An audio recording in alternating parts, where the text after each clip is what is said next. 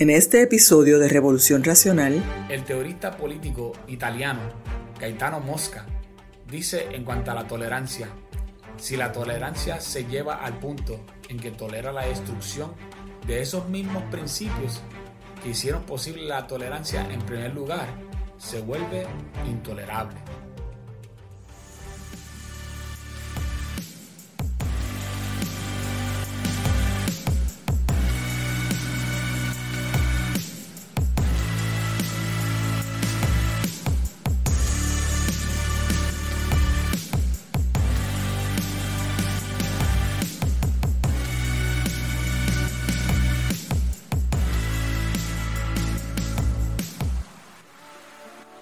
Un sobreviviente judío de la Segunda Guerra Mundial contaba que era amante de los gatos y recibía revistas sobre gatos durante la era de Hitler en Alemania.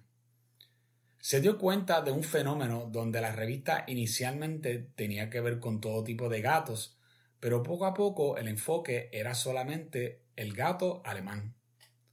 El propósito inicial de la revista era darle atención a todo tipo de gato en general, el gato alemán fue declarado el enfoque y por lo tanto la revista llegó al punto donde era casi exclusivamente sobre la superioridad del gato alemán sobre todos los demás. Ayer estaba viendo un episodio nuevo de una serie que se trata sobre zombies. Sin embargo, el episodio fue dedicado casi por completo a una relación LGBT. Al igual que el gato alemán, ya han encontrado una forma de incluir el tema en absolutamente todo. Déjame quedar claro, no fue una mención ni una insinuación. Alrededor de 45 minutos del episodio, que dura completamente una hora, fueron dedicados al tema. Todos sabemos que esto empezó hace años y que al igual que el gato alemán, está destinado a ser el tema no importando la temática de la serie, película o entretenimiento. Mientras tanto, un repostero de Colorado fue demandado por tercera vez por abstenerse a crear un pastel o bizcocho de boda para una pareja trans. Esta es la tercera vez que es demandado por algo parecido y acaba de perder su caso en el apelativo.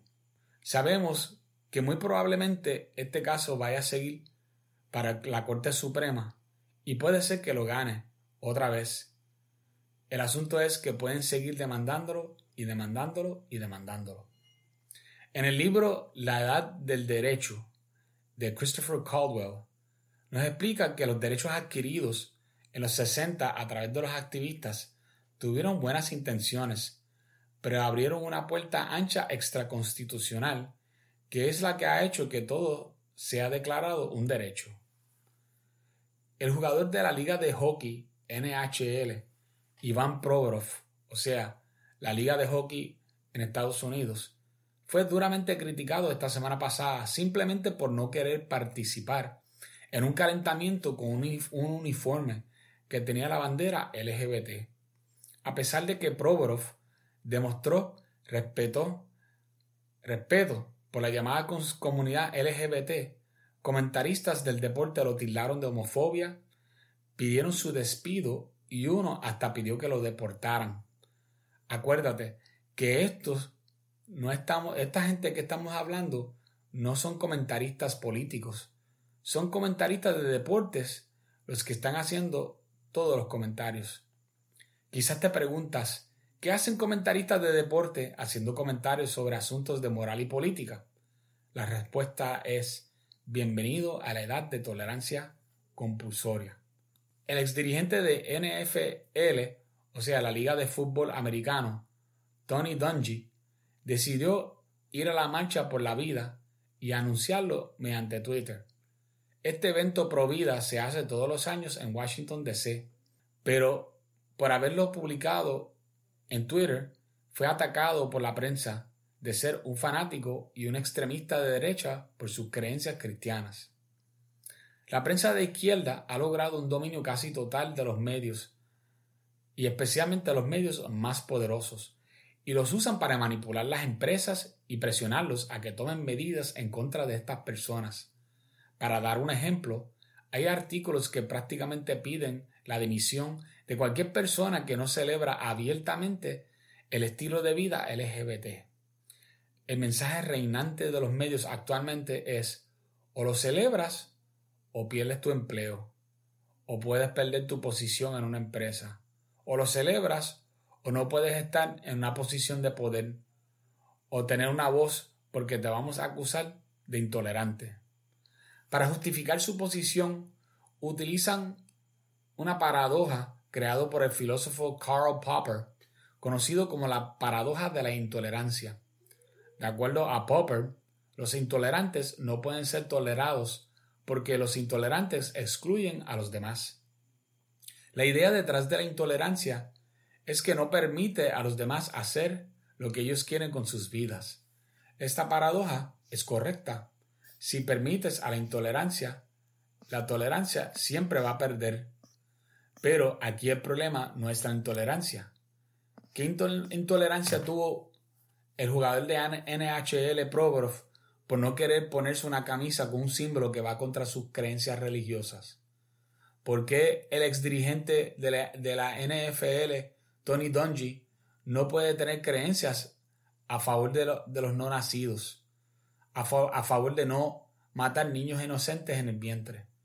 ¿De qué forma esto perjudica a los demás? Todos sabemos que no hay ninguna forma en que estas posiciones conservadoras le hagan daño a estas personas.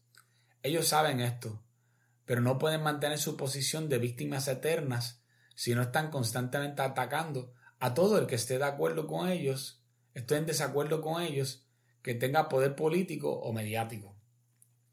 El teorista político italiano Gaetano Mosca dice en cuanto a la tolerancia, si la tolerancia se lleva al punto en que tolera la destrucción de esos mismos principios que hicieron posible la tolerancia en primer lugar, se vuelve intolerable. O sea, la tolerancia no puede llegar al punto donde los mismos principios que crearon la tolerancia sean destruidos. Si esto ocurre, la tolerancia también va a desaparecer. Esto es precisamente lo que está ocurriendo ahora en nuestra cultura occidental. Ellos ya no están buscando tolerancia, están buscando celebración. Y cuando todas las barreras sean derribadas para la comunidad LGBT, ¿crees que ellos se van a detener allí? ¿Que las cosas se van a, a quedar hasta donde ellos están diciendo que se va a quedar? Cuando el debate sobre los derechos LGBT comenzó en el 2010, nos dijeron que esto no iba a resultar en cambios significativos, que estábamos inventando cosas y pensábamos que a los LGBT se les iba a permitir adopción, que era absurdo si pensábamos que alguien podía perder su empleo por no estar de acuerdo con esta agenda, o que nunca se iba a cuestionar la fe de los que difieren por convicciones religiosas. Ahora llegamos al 2023 y todo esto ya ha sucedido. Todo lo que nos dijeron que no iba a pasar, pasó. Ahora estamos debatiendo si a los niños se les puede administrar hormonas o amputarles partes del cuerpo.